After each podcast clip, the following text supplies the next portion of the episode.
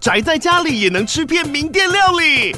最懂吃的美食平台宅点心满周岁喽！二月二十六号至三月三十一号，周年庆消费满千折五十元，满两千折两百元，限量五十组超值组合包，原价二四九九元，特价二四零零元，搭配专区优惠再折两百元。鱼子烧麦、老爷叉烧、鲜肉汤包、墨西哥起司煎饼，揪朋友来家宅着吃更好吃。马上点击链接探访宅点心。天哪，时间不够，事情老是做不完，怎么办？别担心，就让高校人生商学院每周陪你充充电，找到方法不抱怨。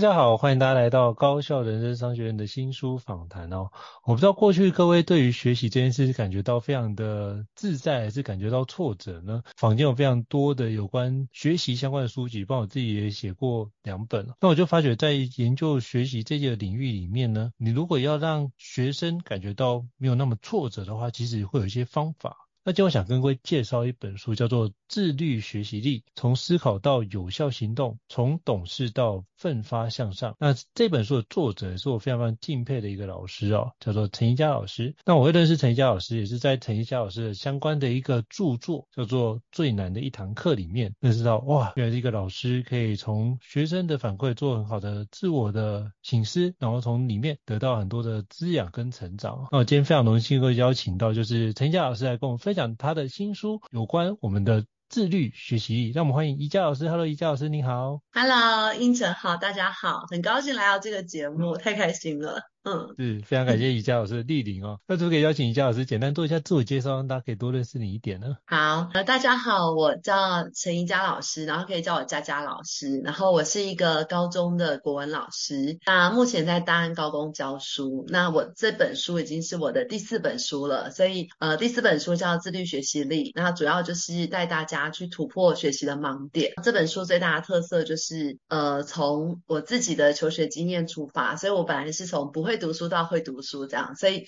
就是呃，从我的求学经验，然后加上我在高职教书，所以我很了解大概中上左右的学生他的学习困难点，所以这本书就会能够有效的从心法开始来引导学生这样。嗯嗯，好，非常感谢就是怡佳老师的一个分享。那这个也邀请怡佳老师跟我们分享一下，你会建议读者怎么阅读跟使用《自律学习力》这本书呢？是不是可以跟我们介绍一下里面内容？哦好，呃，谢谢。然后，呃，我觉得我这本书哈、啊，跟一般学霸出的学习书有一些很不一样的地方，就是我觉得孩子们他们都会知道说要考试了，可是我们都会发现说，他就算知道要考试，嗯、他还是没有行动。所以我觉得串起一个人的行动力是要从他的思维开始出发。所以我这本书的编排就是，大家如果有书的话，从目录开始看，就会发现我是从思维开始。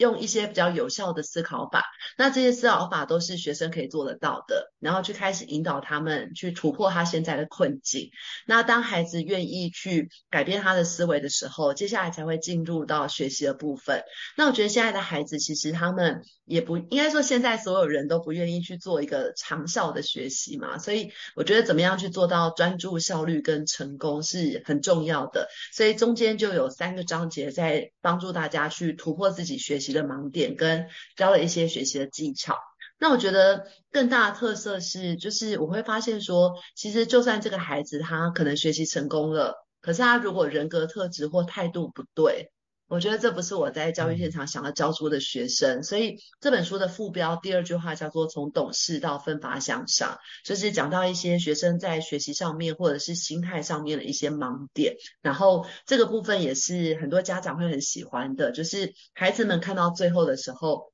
他是真的会。变得很懂事，然后变得比较能够去体贴别人的心，那就是整整套下来就会发现，这本书可以有效的去改变孩子的态度跟学习两件事这样子，所以大概就是呃这本书的一个写作方式跟运用方式，嗯，我觉得这是一个非常特别且有趣的切入点。我那时候就是在拜读瑜伽老师就是的一些基本内容的时候，发觉哎怎么会用这个角度去切？我觉得这是我没有思考的角度，因为我发现要懂事这件事情，其实当学生的时候他也会觉得对啊，我就是要念书，可是如何？懂事的去做好这件事，我觉得那是一个完全不一样的角度，就是很多时候是一个自律、自动自发去把这个习惯养成，然后就觉得做这件事理所当然，而且这件事本就是他的责任，所以我觉得里面有隐含着一种当者的味道在里面。嗯嗯，而不是说呃这部分都是啊爸妈逼我读的，所以基本上这就是我读不好都是爸妈的问题，就是因为爸妈没有让我补习，所以我读不好。我觉得那比较多的是把责任重新放在孩子的身上，然后让孩子重新信任他自己，以及家长重新信任他自己，以及那个老师重新信任孩子们可以做得到这件事。我觉得在那个是一个很不一样的角度，哎，对，还是说可以邀请老师跟我们聊聊这一段吗？好啊，就是谢谢。就是我觉得主要是因为我觉得今天一个孩子，你看哦，就是有两种情况，一种是我们会教出一种很现实的孩子，就是他可能书可以读得很好，但是他就完全以成绩或成就为导向。然后我觉得有些孩子好不容易爸妈把他栽培很高了，就他反反过来瞧不起父母，我觉得也有这种。那所以一方面是我觉得这种。呃，懂得感恩，然后懂事的心态很重要。那第二部分是我发现，就是很多孩子他可能教育现场，他可能书可以读得来，可是他会因为环境，譬如说里面就讲到情绪，然后讲到霸凌，然后讲到谈恋爱，就是这些生活上面他们其实还是会遇到的议题。去阻碍了他的学习，所以我就会觉得，其实这个部分都是串在一起的。尤其对于中学生来说，这是他的每天的日常，这样。所以除了解决学习问题，我觉得还要解决他的情绪跟很多人际关系啊，然后还有内在态度的问题。所以我才会把这个全部串在一起。应该说，就是一个呃，老师他教了二十年之后，他所看到的整个学习的现象，然后集合成一本书这样子。嗯。对，因为老师，你把那个就是除了学习之外，更关照到学生不只是一个考试机器，而更关照他身为人这个角度，他可能有一些相关的一个的情绪的变化，以及情绪的安全感需要被照顾到。那我觉得透过这几个环节，都是会影响他学习成果的一些变数。那我们可以找出来，去看看有没有哪个地方可以帮助孩子去理清，而不是说就是完全避谈，就避之唯恐不及的状况。反而是我们是面对他，然后有效的去疏导孩子的情绪，然后让他可以正式面对这件事，然后用一个相对你说懂事的角度来看待这件事，或许是一个比较好的一个环节。那老师刚刚讲那内容让我想到，就是之前啊那个一个那个 Amazon 的那个 CEO Bezos。然后他就是他小时候有个故事，就是就是他对他长辈阿妈的那个故事，就是所以就是聪明是一种天赋，可是善良是一种选择。你如果去选择那个那份善良温度。我觉得是很重要，就像我们也都刚好都有机会念到台湾最高的学府，然后就发现里面不乏聪明的人。可是如果你问我说是不是一个厚道的人，我在里面反而没有我在其他的学校遇到的多。所以我觉得这都是一个更重要，就是除了你的天赋之外，你可能要在品格教育上，或者是在你素养教育上可以有一些新的呈现。我觉得宜家老师在这本书琢磨非常多，这是我所观察到的一个内容，这样。嗯嗯，谢谢。对，那我想要邀请就是宜家老师再跟我们分享一下，其实那你在创创作这一本就是新书《自律学习力》的时候，有没有遇到什么相对挑战的事情呢？是不是可以跟我们聊一下背后的小故事？相对挑战，嗯、就是我觉得自律学习力，其实我本来想要写的是自律人格，然后后来就觉得自律人格实在太难了，然后所以就后来就再切小一点，就变成学习力这样子。然后我觉得我写这边这本书啊，人家都问我说到底写了多久，然后事实上是应该是说这些年来的专栏，就是专栏上面有时候会讲到一些学生的学习状况，然后的集结，然后还有我之前的线上课，所以我觉得难度应该是怎么样在很忙的生活里面去呃刻意的去呃集合了一个时间去把它完成，这个可能是比较难的。然后那就把其他东西都是经验的累积这样子，嗯嗯。不过我觉得能够集结这些经验，也是二十年的教学累积下来的一个底蕴哦。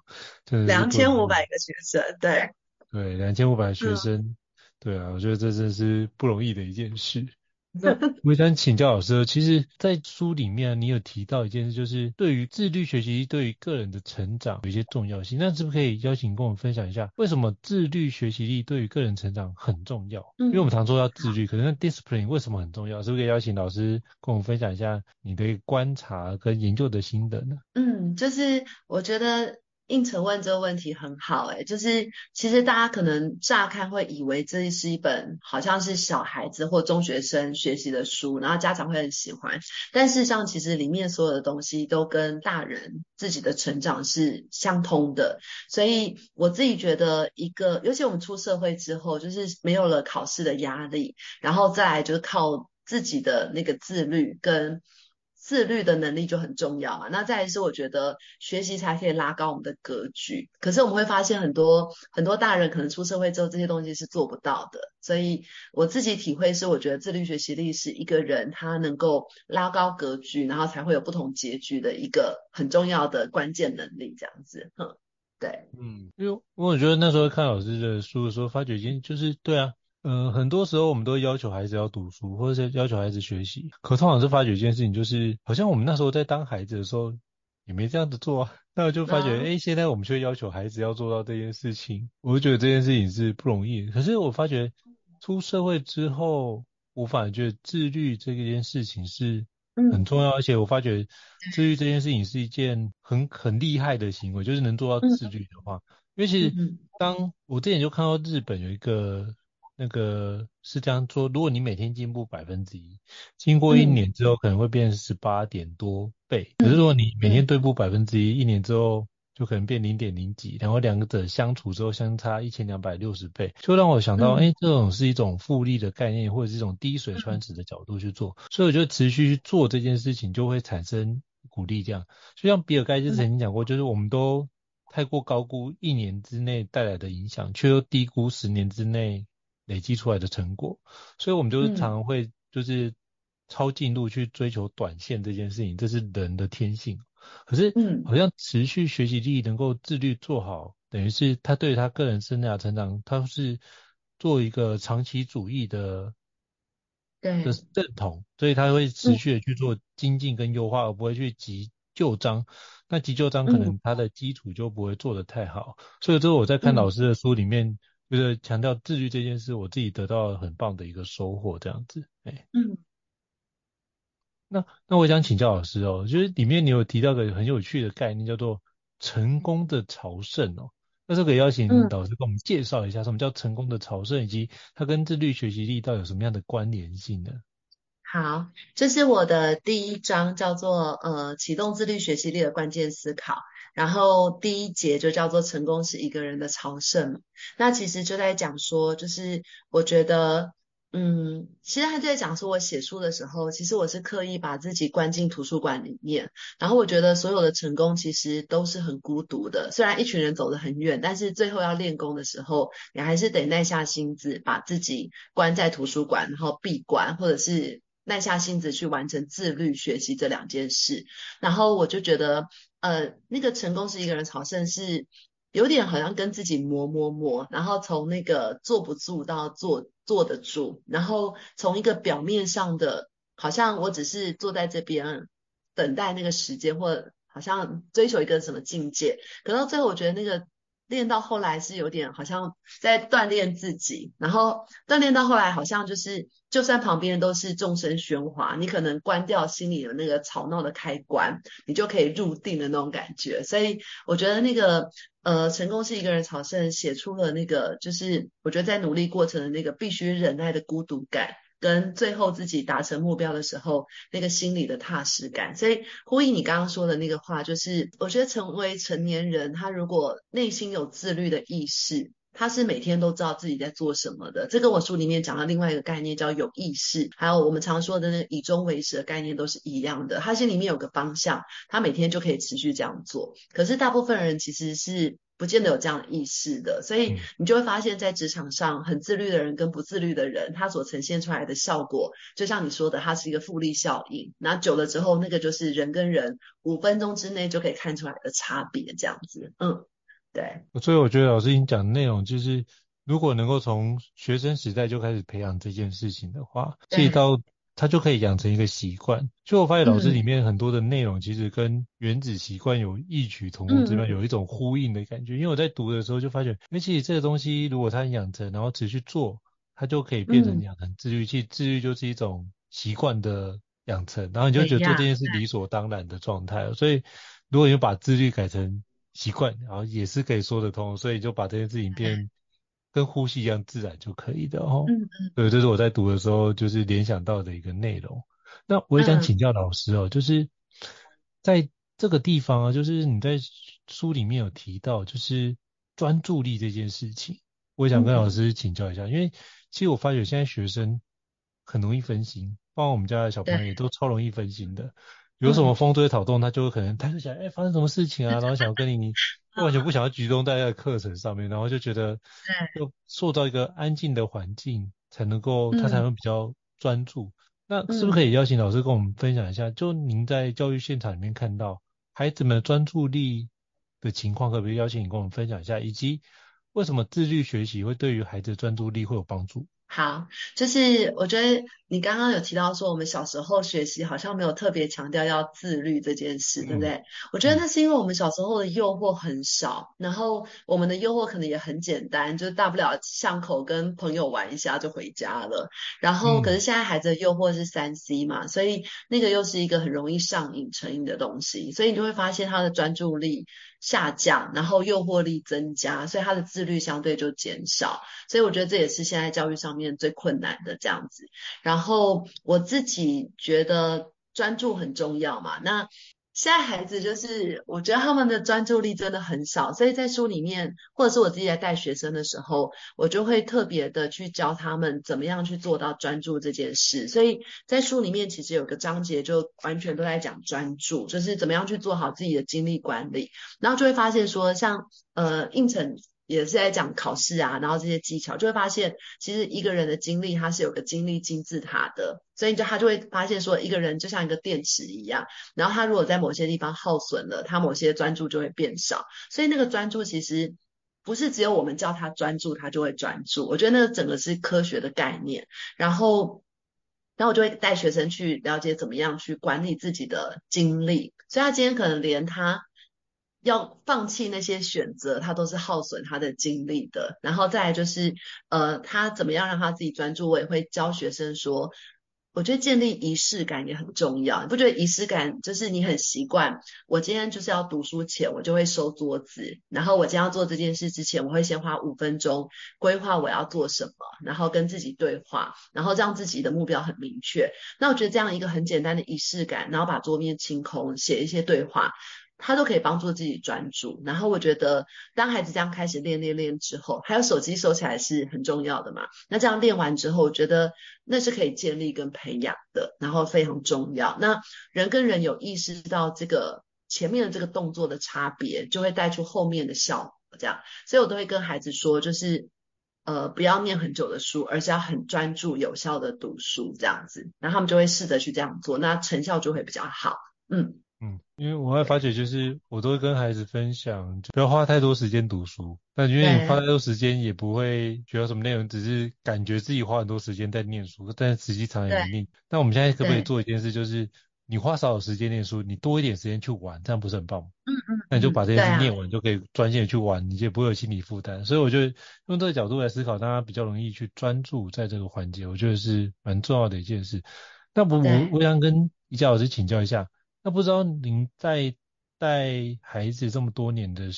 的过程当中，有没有让孩子做什么样专注力的练习？可以邀请跟我们分享一下。那过去你有做哪些让孩子专注的一些做法呢？或许我们可以跟听众分享一下，我觉得应该会对大家有很大的帮忙。嗯，好，我就是像我刚刚说的，我就会跟我学生说，你看现在的孩子，他们读书，他们都常因为手机跟家长有很多的冲突嘛，然后我就会先跟我们班说，就是我觉得要专，我们不要念很久，要很专注，所以第一件事情是要很明确知道什么是我们的诱惑，所以我就会跟他们说，你们读书前就是应该主动把手机交给你的父母亲或者是老师，然后就说，当你这样做的时候，一方面可以帮助自己专注，二方面重新建立。信任，然后，然后以后你要拿手机的时候，家长是开心的，所以他们就很愿意去。跟一般孩子不一样，一般孩子可能你跟他讲说要收手机，他们就很反对嘛。那我的学生他们就会前面有一个手机箱，然后在他们决定要读书的时候，就会把手机自动缴上这样子。那第二件事情就是，诚如我刚刚说的，就是一步一步来。那我就会叫他们把桌上清空，然后再就是呃。坐着之后，先想好接下来我要读的章节跟范围是什么，然后再来就是，我觉得设定那个番茄钟，就是你的书上有写到嘛，就是番茄钟的设定其实是蛮有用的。就是很多孩子他不专注是因为他没有时间的意识，所以他今天写题目写一写他就发散了。他一个题目可以写五分钟，然后写很久之后他就越来越不专注，然后就开始。神游，所以我就跟学生说，那我们就设定番茄钟，二十五分钟之内解答完这一页，或者是解答完这张考卷。那我觉得那个紧张感也会让人促进那个心流的体验，让他变专注。所以我大概是用这样的一个方式去让我的学生，呃。比较习惯专注这样，那有时候还会发现说，我们有时候在做一件事情的时候，不知不觉我们就是分心了嘛。那读书也是，所以我就跟他们讲说，如果你觉得你读这一科，就算你已经设定时钟，你还是分心，那可能是因为。有难点无法突破，然后你就可能会卡住。嗯、那这时候我就会跟他们讲说，你就先读自己喜欢的科目，然后让自己再回到那个读书的流里面，或做这件事的流里面。我觉得这也是一个方法，这样子。哼，所以我大概是这样子的。嗯，了解。所以如果当察觉到自己不专注的话，或许休息也是一种方式。让自己走一走，然后再回过来，再专注的过程，这样也不会就是这样觉得啊，我一定要硬撑下去，就在那硬撑的过程当中也是没有任何的进展，所以那时候再懊悔就也没有太大的一个必要性哦。嗯嗯。好，谢谢宜家老师的分享。那我也想请教宜家老师，就是里面在书里面有提到有关记忆跟笔记的技巧。那是不是可以邀请跟我们分享一下，那记忆跟笔记到底对于学习的效能有什么样的一个影响呢？那以及有什么样的技巧你会推荐给大家来做使用呢？是不是可以邀请跟我们聊一下这一段？好，就是我在第五章的时候有讲到说怎么样去提高学习效率，然后我觉得呃就很简单，先讲几个学生的盲点。那第一个是我觉得，你看我们一般在写题目的时候，很多孩子是他可能今天写作业，他就是直接写。然后我觉得直接写的时候，其实那个作业的测验不见得是真的可以掌握得了他的学习的状况的。所以我跟他们说，只要先花五到十五分钟，把今天你要写作业的这个范围先读过一次，我觉得他就可以提高写作业的效率，然后跟是真的在测验你会不会，而不是在猜。所以我觉得这个是我看到第一个他们在呃在呃效率上面，我觉得可以去改变的一个习惯这样子。那第二个就是。我觉得像呃笔记的话，是我自己觉得有些孩子写笔记，他只是在写心安的，所以我觉得写笔记在这里面有提到蛮多的，像什么费曼学习法，然后呃就是康奈尔笔记法。但我自己觉得，就是笔记其实是看个人。就是如果这个孩子他觉得写笔记对他来说不是一个整理的方法，那他其实不如直接去看参考书的总整理会比较快。那我觉得那个应成老师都在教大家心智图嘛，我觉得心智图它也是一个很好的整理归纳，呃，整理自己思路的一个方法，这样子。然后再来就是，我觉得学生还有一个学习上很大的盲点就是。很多孩子他读书读到后来，他会遇到两个很悲伤的问题。一个是他会说：“老师，为什么我题目写这么多，然后我的分数没有进步？有没有？”嗯嗯。我觉得这个是一个很悲伤，就是他好不容易愿意坐在那边学了，然后写了这么多题目，可是他分数没有进步。然后第二个，我觉得问题是学生会说：“现在只剩下倒数冲刺阶段，我要读什么？”然后我们就会发现说，第一个难题跟第二难题其实是一样的，就是他倒数阶段，一般的学生做错的做法就是他永远都从一至一开始读，他是没有章节概念的，所以他一至一永远都不会考，然后也读不完。可是我就会跟学生说，这中间的盲点是，我觉得订正超级重要，就是嗯，一直写题目没有突破，是因为你一直把你会的练到很熟，可是你不会的你还是不会。然后不会的为什么还是不会？是因为我觉得学生普遍在订正的时候会有两个问题，一个是他们当然交差了事，那个就是完全没有意义嘛。那第二种是。百分之八十的学生在做叫做自我感觉良好的订正，就是他今天是说服自己接受这个答案，然后不是真的去弄懂，然后再就是他说服自己接受答案，或者是他真的以为自己弄懂之后，他其实没有回到课本，或者是他订正完他其实并没有重复的去看，所以这个错的东西对他来说就是只是当时的这一次的学习。那我觉得我就跟学生说。呃，真正有效的订正应该是回到课本，然后我就跟他们讲说要准备绿色的荧光笔跟绿色的原子笔。就是我刚刚读过这个章节，我怎么没有注意到这个盲点？那我就用荧光笔把它画下来，然后画下来之后，原来它是这样考的，我不太熟，那我可能用呃原子笔把题型抄在旁边，或者是我直接就把这个题目错题把它呃贴在课本上。那我觉得。最后要总冲刺的时候，你看一般学生都在一之一，对不对？那厉害的学生他就会去读他课本上绿色的部分，因为这个是他的弱点跟考点。然后觉得我的学生这样做之后，他就突破了。所以，呃，在我们高职领域里面，在我的班里面就会有很多原本可能普通的，那最后有可能是全国前几名的。然后我觉得他们突破他们的弱点这件事情，就归纳在订正上面，蛮关键的，对。嗯，我觉得刚刚宜家老师讲的那个概念就是所谓的考试后一百分，就是你要把那些不会的内容把它订正到会，然后把这件事情再放开。嗯、然后我那时候就觉得，像我们家小孩都没来管他考试考几分，但是嗯，他多写错的，我就一定要让他订正到他绝对会会为止。我觉得就是把这件事情抓好，就是他的功课不会差到哪里去啦。但但这就你说好到哪里去呢？也 OK，我觉得那就看孩子的当 当时候的造化，因为我觉得考试当下有很多种，除了你的学习的准备之外，其实还有一个东西需要做，就是你如何安顿好自己的心情跟你的情绪，来克服这个学习压力。所以这段也是我想要跟宜家老师请教，就是我也看过有孩子就是那种超认真读书，可是到考试的时候忽然崩溃，对，然后觉得学习压力太大。那嗯。就是依照依照老师看了这么多的学生，超过两千五百个学生，要怎么样去引导孩子能够管理他的情绪，来克服这些学习压力，但是又不要让他被那个压力给压垮，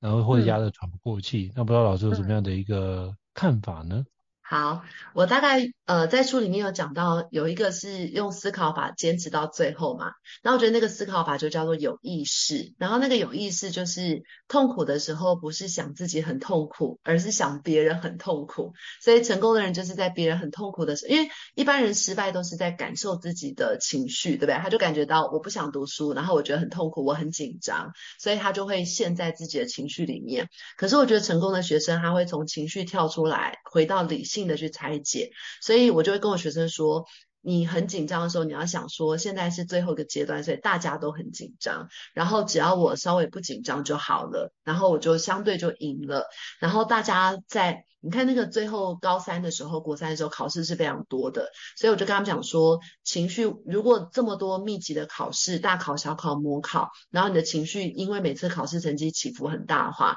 那基本上你就会败在情绪。所以我们要很快的把我们的情绪回到正常，就是关键不是我们这次考第几而是我到底有没有把错的东西订正了。那我觉得这样子的转念思考，学生就。比较快能够稳定下来。那再来就是那个斯多葛学派，不是有教我们说去分这件事情是不是可以解决的？那我觉得我会教他们去准备一个笔记本，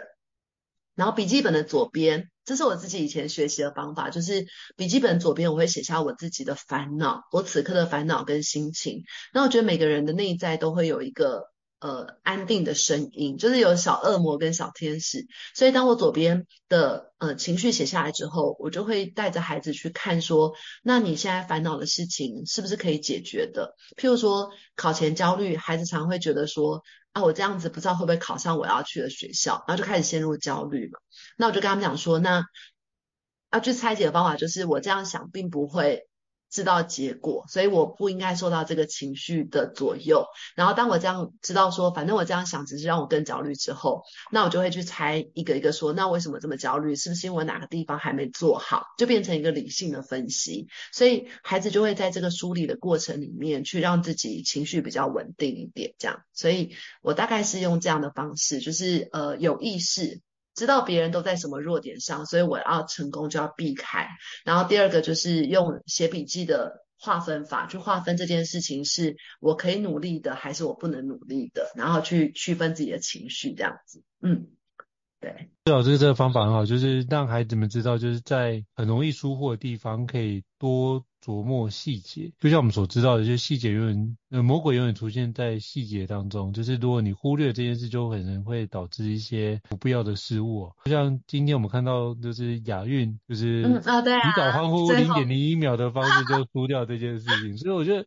就有太多的可能性。所以如果你愿意坚持到底，然后觉得可以好好的对待，那其实你就发觉你就不会聚焦在那个情绪焦虑的环节，而是聚焦在哎我。可以把这件事情做好，那你把这件事学会之后，嗯、其实你那个底气就会出现，然后你就会觉得原来我是可以做得到这件事情，就比较不会去纠结那个焦虑的情绪，因为我们常常焦纠结那焦虑情绪，是因为我们想象的空间把很多的怎么办怎么办怎么办，这个东西没做好怎么办，你就开始想象那个没有做好的情绪，然后就开始对，对未知。那通常有一本书这样写嘛，就是。百分之九十你所担心的事情都不会发生，不会发生，对。所以就很多时候 自己吓自己的环节，所以如何让自己稳定情绪，然后不要自己吓自己，然后聚焦在自己可以掌握的地方身上，我觉得或许就是可以透过宜家老师这本新书《自律学习力》，可以帮助你来评估以及就是确认一下哪些是你的盲点，然后去达到一个扫盲的一个效果。所以这是非常感谢宜家老师的分享。我也想请教。宜家老师，就是这本书你有提到，我觉得蛮重要的概念，就是到底家人、父母在学习过程中扮演什么样的一个角色，才是一个比较好的方式？是不是可以邀请你跟我分享一下有关于家庭支持的一些观点呢？嗯，好，谢谢。然后，因为我觉得我自己是从不会学习开始嘛，所以这个父母的陪伴，我觉得格外的。让我印象深刻，就是在我数学只考五分，然后班上倒数第三名的时候，我觉得，嗯，父母当时他们给我的都是鼓励跟等待，这件事很重要。然后就是，呃，他们其实他没办法没办法提供我什么样的方法，所以他们是带着我去找老师，然后给我任何的资源。譬如说我到高中的时候苦读的时候，可能是觉得自己要写四本参考书，他们就提供我这样的资源，但是他们。呃，他们给我的永远都是鼓励，所以我觉得在那个我书读不起来的时候，那个鼓励的力量就蛮大的。然后，呃，另外还有就是我在教学现场，我其实觉得。呃，父母不要去帮孩子抢抢他的功课是很重要的。就是，呃，抢功课就是说，今天我们很怕小孩受苦嘛，所以一个孩子他不断的读书都读不来的时候，有时候我们舍不得，就会跟孩子说啊，没关系，就是你不要读就算了，什么之类的，或者是就放弃了或者什么的。那我觉得那个时候我们就把他的功课抢走了，然后这个孩子其实还是没有从这件事情上学到。我觉得品性或个性也是，然后所以。在某些时刻，父母的那个耐心等待，然后跟让孩子放手学习是很重要的。然后再来就是，我觉得很多很优秀的孩子，他很大的问题是。就像刚刚我们说的，就是他很害怕失败，因为他从来没有失败过。所以我在教育现场，其实我看到，你可能很难想象说，一个每次全国模考都前几名的学生，可是他在学测前两个月他就狂打电动，然后最后重考，然后不断的重考。我觉得那个不断重考，就是因为他很害怕知道最后结果不如预期，然后就每次在最后的结尾的时候就逃跑了。所以面对那种你的孩子是非常自律、很乖的时候，去解开那个乖孩子身上的枷锁，也是一个父母的智慧。我们看到的比较多是父母都很怕这个孩子稍微鼓励一下就堕落了嘛，然后所以他考九十九的时候，你就跟他讲说你怎么没有一百？然后他考一百的时候，有些父母比较严格，就会说你小心太骄傲就没了这样。然后我就发现有些孩子活在这样的底下。他其实蛮痛苦，就会变成衍生很多情绪的问题。然后，所以反而是这种很乖的孩子，我们要跟他讲说，就是你已经够努力了，你只要尽力就好了。所以两种不同的陪伴方式，这样子，嗯，对，嗯，我觉得这很重要，就是耐心等待跟放手，嗯、让孩子去学习并且承担。我觉得这是一个重要的一个历程的。这是不容易。嗯、我觉得如果能够做到的话，其实孩子也会有自己的一些自我成长的角度，以及就是自我成长做出来的一些行为展现，你会惊讶哦，原来孩子已经长大了这样的一个角度出现。嗯，对嗯，我觉得很棒。那我也想请教的就是易家老师，因为其实，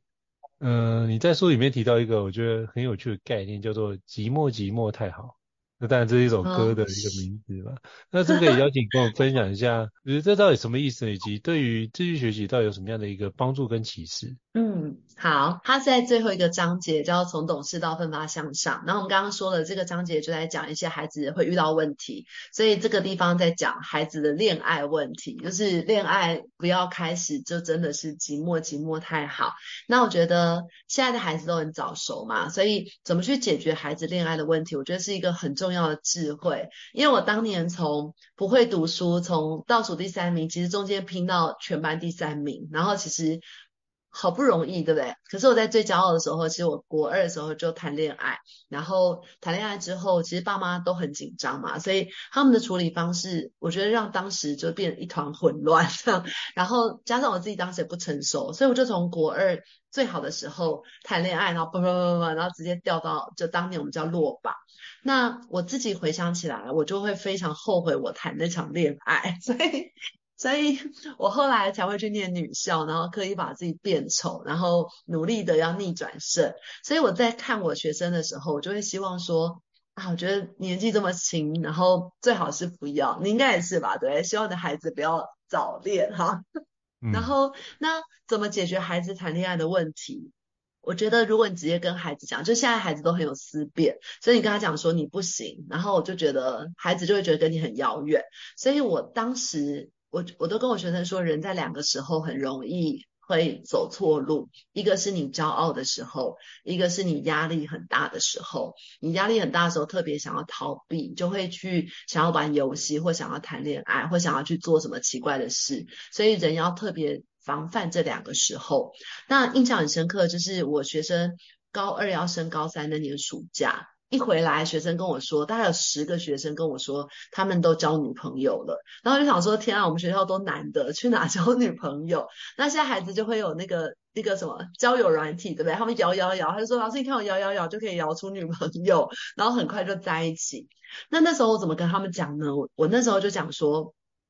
我说那个谈恋爱啊，热恋期差不多是一到三个月，所以我也是用理性拆解去说服他们。我说谈恋爱热恋期大概一到三个月，所以可以想象大概就是一模到二模的时间。那一模到二模，人家都在冲刺，你在热恋期，对不对？好，那热恋期之后就是磨合期。那磨合期要么就是你的初恋嘛，所以如果磨过了，通常男生都要付出很辛苦啊，然后或者是很纠结。那如果磨不过，就分手。那我说这个时间点差不多就在寒假，人家要冲刺的时候，你在那边磨合，不然就分手。所以我就这样算时间给他们听。我就说，你觉得呃，眼前这个女生，或者是你这个根本没有基础的感情，她值得你在重要的时刻去做这个选择吗？这样，然后人生真的是某些时候越寂寞。然后其实是越有力量的，所以我这样跟他们讲完之后，我学生就全部都去分手了。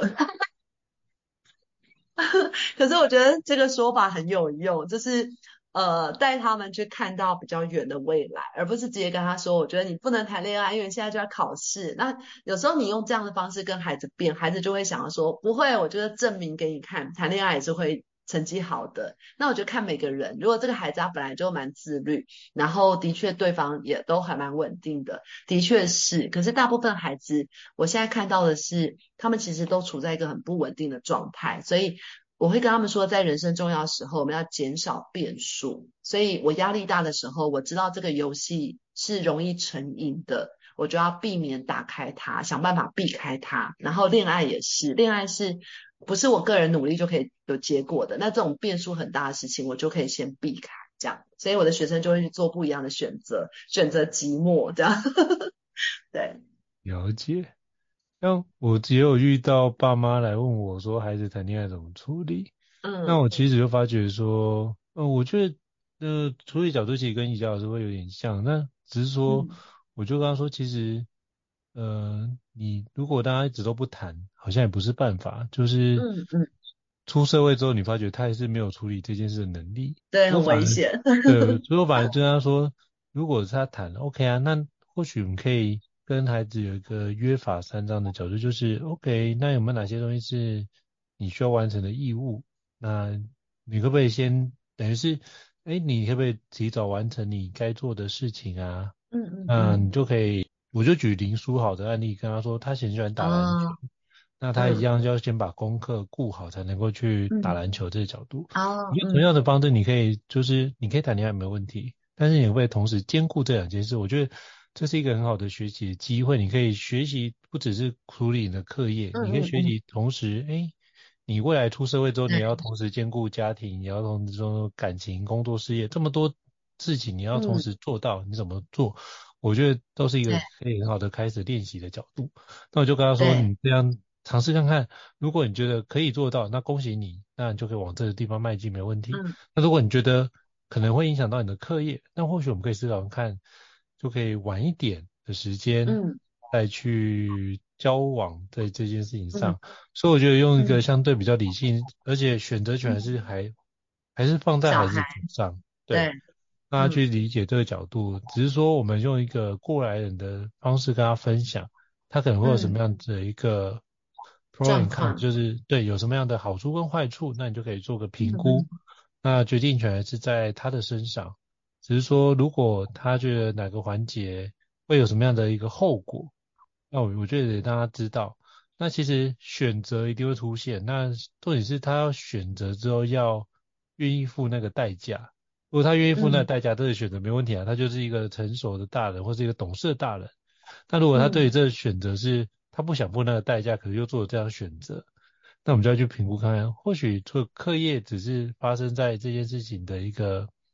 就是一个显现的状态，那或许我们就可以透过这个方式，机会教育跟孩子分享有没有哪些地方，或许可以让他觉察到有没有哪个地方可以做个调整，然后去修正。然后陪伴他把这件事情跨越的走过去，我觉得这或许是另外一种，就是有点类似但又全然相同的做法，也 就是想说跟李佳老师分享交流一下这样。嗯，好。那最后我想要就是请教李佳老师，就是其实自立自强对于学习是一件非常重要的事情，那是不是可以邀请您跟我们分享一下，到底孩子在遇到过程或是挫折当中，他如何自立自强呢？就是呃，最后一个章节在讲自立自强，然后第一个就在讲说我怎么样带一个呃很边缘、从来没有完成过一件事情的孩子去克服他的一个困境。然后呃，我觉得现在的孩子主要的问题都是在于他呃，他觉得他做不到。有些孩子是很能做到嘛，那有些孩子是做不到。所以呃，我觉得。我自己的话，就是我会有两句话是我也常常问我自己的，我会跟我自己说，如果我眼前有一个这样的关卡，比如说，可能今天买这本书的家长，他就是觉得说我的孩子学习程度很差，或者是读这本书的人，他觉得我的程度就很差，然后我怎么样开始，对不对？那我就会跟孩子说，就是呃，人生这一关总是要过，然后如果你现在不过，什么时候要过？然后我觉得这个思考常常会督促我自己往前再一步。然后再有就问他说：“假设你人生的目标是，呃，就是我带他们去思考说，如果我今天学习的真的很差，然后你可以想象说，呃，我在课堂上坐在那边什么都不会，那个度秒如年的感觉是很痛苦的。然后没有一个人是真心喜欢自己很烂的，所以一个看起来每天都在沉迷三 C 的孩子，他其实晚上睡觉的时候，我相信他内心内心是空虚的。然后，所以我就会带着他们去想说，那既然这样的日子，我到底还要过多久？所以我这一关如果不过，我什么时候要过？然后去激励他们这样。那再来就是。我觉得那个去呃拆解他们的目标，去建立一些小小的成就感是很重要的。那这个思考法也是我会带学生的。譬如说，今天一个学生他是班上的第三十三名，他跟你说：“老师，我要考上第三名。”然后你会觉得怎么样？你觉得不可能，对不对？然后我就会跟他说：“哎，这是有可能的，可是我们要拆。所以，譬如说，一个学期有。”总共你到高三，我们要把目标拉远，所以我现在三十三名。那假设我到高三，我想要第三名，